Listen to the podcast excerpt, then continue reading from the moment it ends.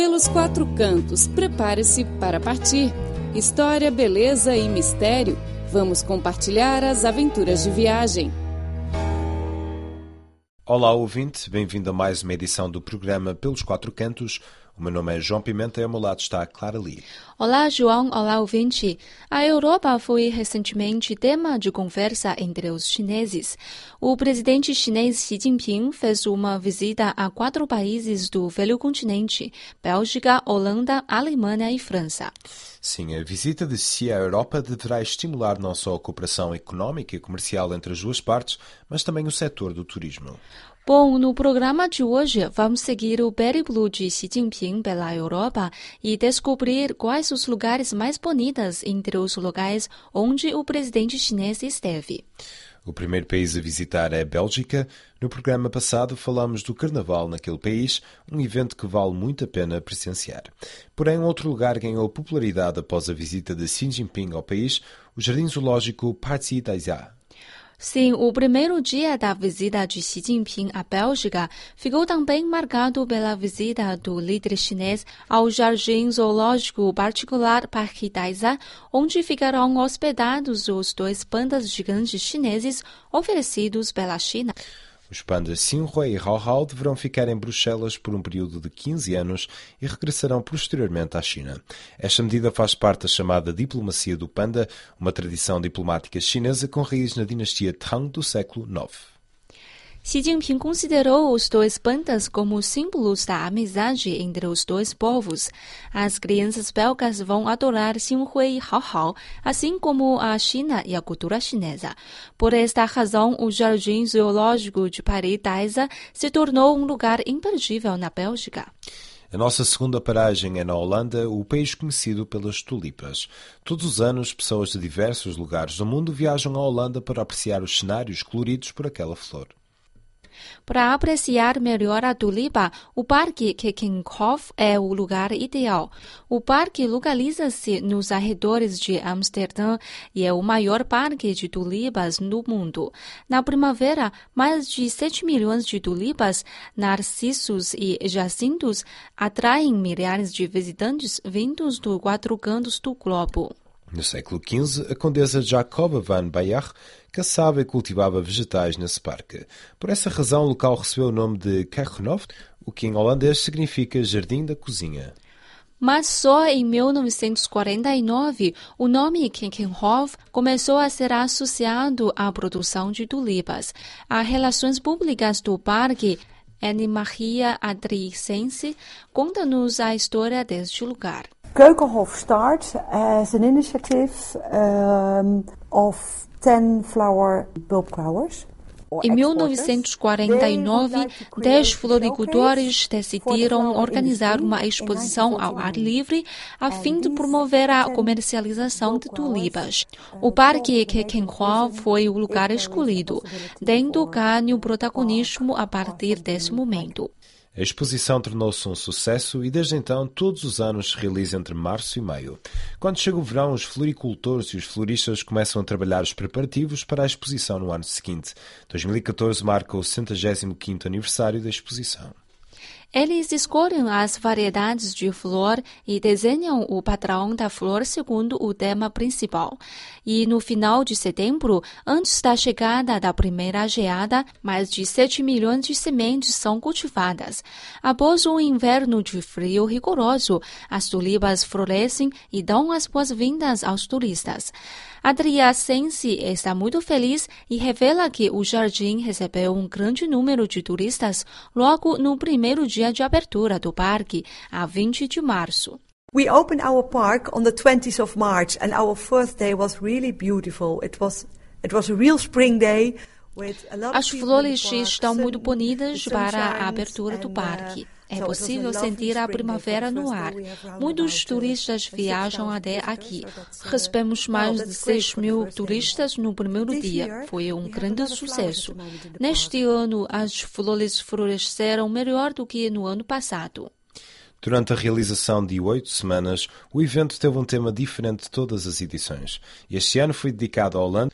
No centro do parque, os artistas recriaram uma grande flor composta por mais de 60 mil tulipas e jacintos, de forma a expressar o interesse de longa data desta flor.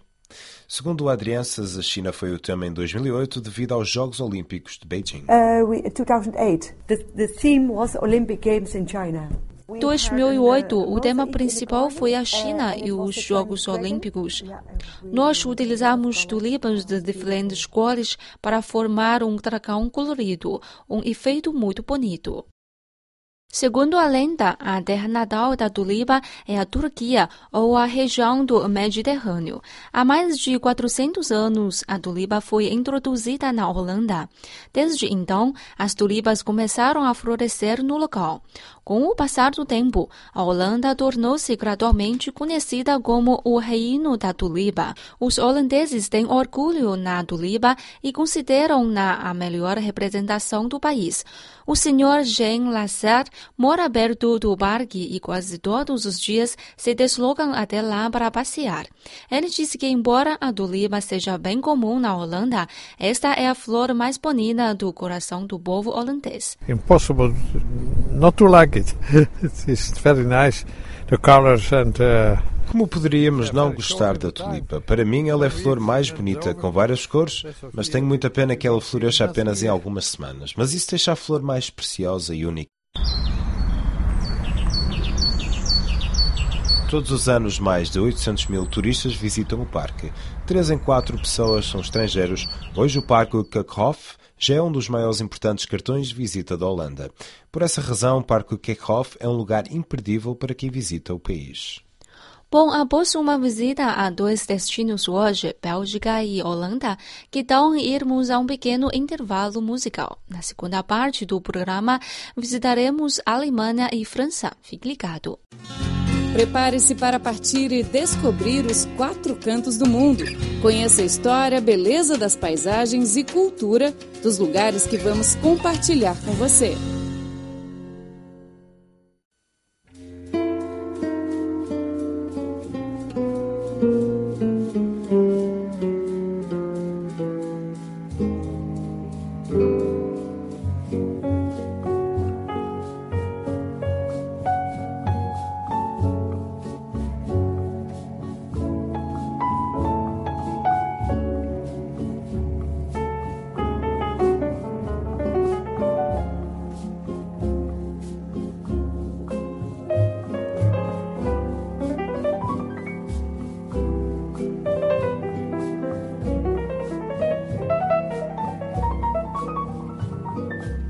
Olá, ouvinte, bem-vindo à segunda parte do programa Pelos Quatro Cantos. A capital da Alemanha, Berlim, é um lugar essencial para quem visita o país. Berlim é uma cidade conhecida por vários episódios importantes da história, mas a cidade tem muito mais para oferecer, além do seu patrimônio, como, por exemplo, uma cultura diversificada e exclusiva. A cidade testemunhou a separação do país, a crueldade da guerra e a preciosa paz. Para conhecer a cidade, há alguns lugares que não deverá perder, como o Muro de Berlim, o Portão de Brandeburgo, a Catedral de Berlim e Potsdamer Plaza. O Muro de Berlim é mais conhecido pelos turistas. Este muro não era apenas uma divisão da cidade, mas também a divisão do mundo naquela época. A República Federal da Alemanha e a República Democrática Alemã eram governadas por conceitos opostos. A construção desse muro simbolizava a separação do país e o início da Guerra Fria. Em 1989, o muro foi destruído. Um ano depois, o Muro de Berlim foi aberto oficialmente ao público. Sim, hoje em dia o muro é uma galeria de arte. Mais de 180 artistas de 21 países pintaram suas obras nesse muro, expressando seus pensamentos sobre a história. Entre as obras, as mais famosas são O Beijo Fraterno, de Dmitri Vrubel, A Pátria, de Gunther Schaffer e Berlim, Nova York, de Gerhard Lachar, mas com o tempo as pinturas foram se danificando. Em 2009, o governo alemão investiu um milhão de euros para convidar os autores a recuperar as obras. O segundo lugar que vale a pena visitar é o portão de Brandemburgo. Ele é considerado um dos símbolos da capital alemã. O portão, com 26 metros de altura e 65,5 metros de largura, é uma construção em estilo neoclássico. O portão de Brandemburgo era uma construção comemorativa da vitória da Prússia na Guerra dos Sete Anos. A forma do portão foi inspirada pela Acrópole de Atenas. A estátua de bronze da deusa da vitória no topo do portão simboliza a vitória na guerra. No centro da cidade situa-se a Catedral de Berlim. O lugar era uma catedral de Haus Hohenzollern. Nessa igreja encontra-se também o túmulo de Hohenzollern, uma construção cheia de detalhes artísticos. A igreja pode ser visitada por dentro e por uns 5 euros poderá subir à parte superior. Lá conseguirá desfrutar de uma incrível vista sobre a Ilha dos Museus. E no meio da subida existe um pequeno museu que conta mais acerca da história do local. Após sair da Catedral de Berlim, o visitante poderá dar um passeio na Praça de Potsdamer, um dos espaços mais lotados da cidade. A praça está repleta de restaurantes, shopping malls, teatros e cinemas com inúmeros turistas. O local é também palco do Festival de Filme de Berlim. Além de passear, o turista poderá subir ao Kochhof Towers no elevador mais rápido da Europa. Quando chegar ao topo, terá a oportunidade de tomar um café num lugar ótimo para apreciar a paisagem de Berlim.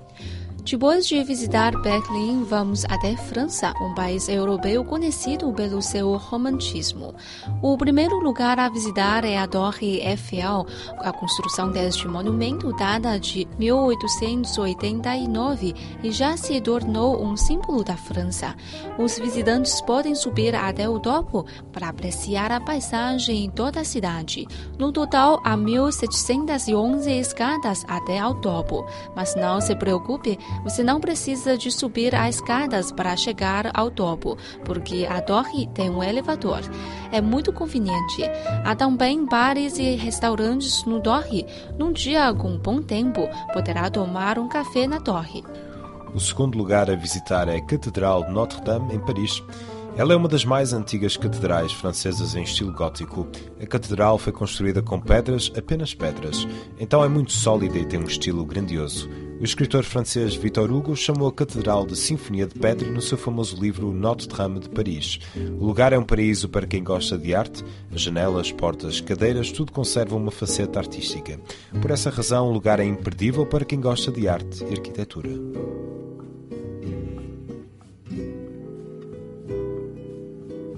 Bom, vamos continuar o nosso passeio. No centro de Paris situa-se o Museu do Louvre. Ele é um dos museus mais importantes no mundo. Obras de grande importância histórica, incluindo a Mona Lisa, a Vênus de Milo e a Liberdade guiando o povo, estão expostas neste museu.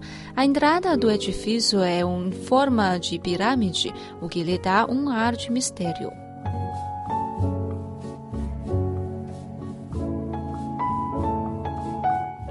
O último destino que recomendamos em Paris é o Arco de Triunfo. É uma das representações da construção francesa e também o maior arco deste tipo na Europa. O lugar é onde os visitantes lembram a história, a história de França e a história de toda a humanidade. Em dezembro de 1920, um soldado francês foi enterrado debaixo do Arco de Triunfo em representação dos 1,5 milhões de soldados mortos na Primeira Guerra Mundial. O monumento é um testemunho da história e lembra a importância da paz e a crueldade da guerra.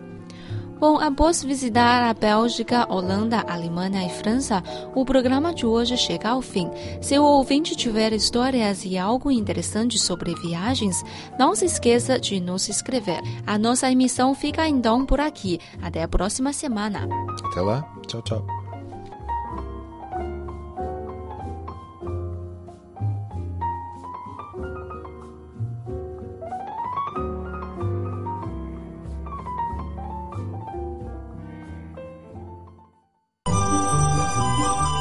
O Cribor oferece a página na internet desde o dia 20 de dezembro de 1999 em português.cri.cn, que foi reformulada em 2009, e a Cri Webcast Rio de Janeiro a partir de setembro de 2007.